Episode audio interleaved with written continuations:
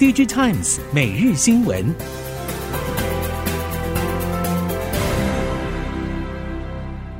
听众朋友您好，欢迎收听 DigiTimes 每日新闻，我是袁长杰，现在为您提供今天科技产业的新闻重点。首先带您看到的是，经济大环境不佳，苹果也难逃衰退命运。Mac 系列营收继上一季衰退百分之二十九之后，苹果预估本季将会再跌双位数。苹果公布上季财报，Mac 销售金额达七十七点三五亿美元，比前一年同期衰退百分之二十八点七。DigiTimes Research 统计，苹果去年第四季 Mac 出货量为五百四十八万台，年减百分之二十一。业界观察，大环境是苹果必须面对的问题。对于台湾苹果供应链来说，将面对新挑战。首先是中国厂文泰加入战局，预估会分食百分之十 MacBook 组装订单。此外，台厂要肩负苹果分散生产的重责大任，又要维持价格竞争力，在整体出货量微缩之际，困难度不低。供应链日前已经接获通知，出货明显下修，加上了苹果要分散生产地。过去稳定供货状态恐怕将会洗牌。IC 设计龙头联发科预估第二季业务可望略为回温。执行长暨副董事长蔡力行也公开说明，预期今年手机市场出货还是会呈现衰退，但是新兴市场的五 G 渗透率可望提升。根据 DigiTimes Research 预估，今年手机市场出货量将会来到十一点四八亿只，年减百分之一点四，能够持平已经不容易，也很难回到二零一九年的十三点六三亿只水平。多数系统厂出货目标保守，市场则预期今年供应体系还是必须度过可能比淡季稍淡的第一季，主要是包括消费类 CPU、GPU、手机 AP 等需求修正。不过，五 G 毫米波相关手机晶片的测试界面需求，还是会带动与 RF 相关的订单表现。中国拥有庞大的人口基数，为全球主要的消费市场。目前有不少中国家电品牌纷纷投入自主研发为控制器 MCU 的技术专利，降低相关晶片进口成本，同时抢攻智慧家庭的市场。根据中国家用电器工业信息中心数据显示，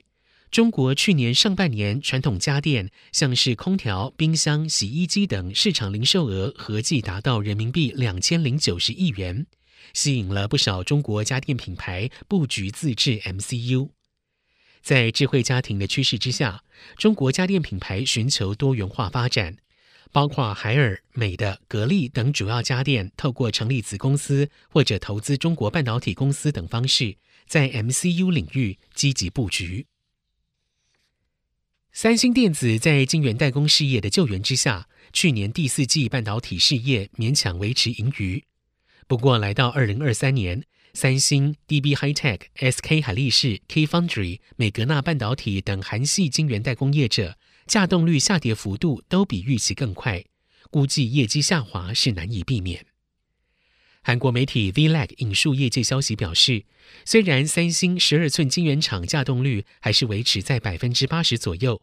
但是从技术比较成熟的八寸晶圆厂来看，目前三星、DB HiTek、Key Foundry 等业者稼动率只落在六到七成，SK 海力士的中国无锡工厂稼动率更只有大约百分之五十。南韩业界预测，到今年第二季为止，南韩代工业者的稼动率要恢复还是有难度。三星也在财报发布会中表示，因为客户开始投入库存调整，之后稼动率将会进入下降期。三星发表最新旗舰手机 Galaxy S 二三，三星表示，未来将在印度制造 Galaxy S 二三，将有助于降低这款手机在当地的售价。进而巩固三星在印度智慧型手机市占第一的宝座。PTI 引述三星声明表示，初期在印度销售的 S 二三是在越南制造，但是三星也将会在印度北方邦诺伊达厂生产 S 二三，来彰显三星对印度制造的承诺。另外一方面，印度财政部刚在最新年度预算案中提出，手机镜头及相关零组件的基本关税从百分之二十五降到零，将会有助于三星进一步降低 S 二三成本。Counterpoint 数据显示，去年第四季，三星反超小米，成为印度第一大智慧型手机品牌，也是印度智慧型手机五大品牌中唯一一家在经济低迷下还可以保持出货量不减的业者。被动元件全球市况近期备受关注，市场表示，目前陶瓷基层电容 MLCC 产业落地，终端应用价格跌幅减缓。熟悉被动元件产业人士透露，市场高度关心被动元件下一季的价格走势和今年景气，认为产业景气有机会触底回升。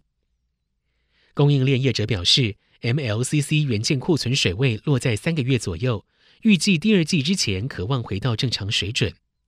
龙头国巨库存回补需求有望在第二季显现。市场表示，国巨 MLCC 产能利用率第一季提升为百分之五十五到六十，预计第二、第三季会提升到百分之七十。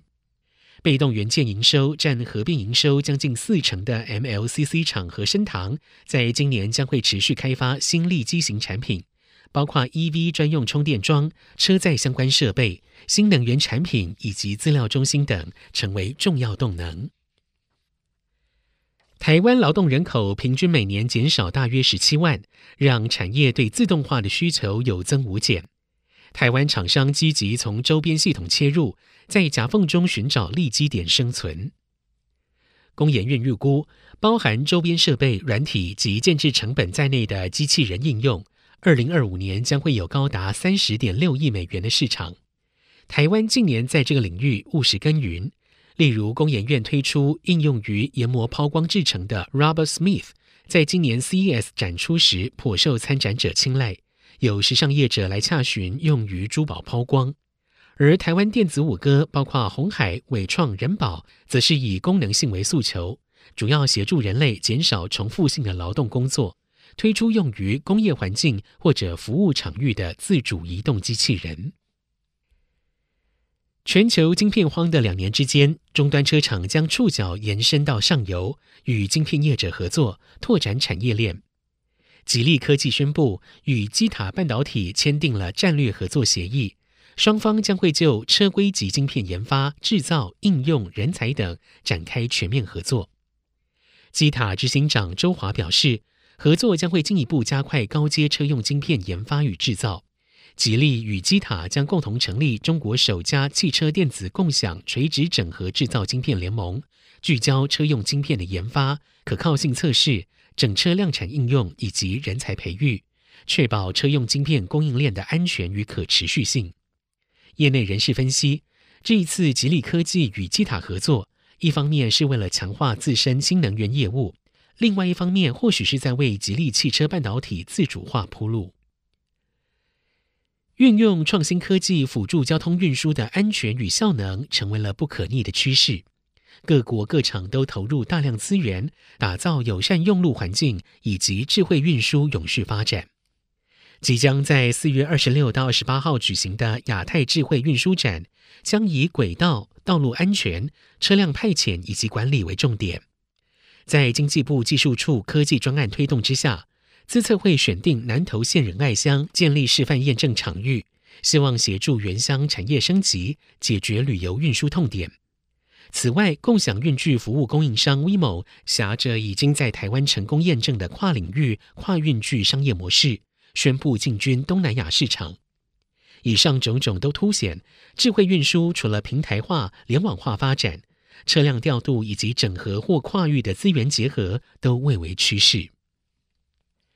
以上，DG Times 每日新闻由 DG Times 电子时报提供，原长集编辑播报。谢谢收听。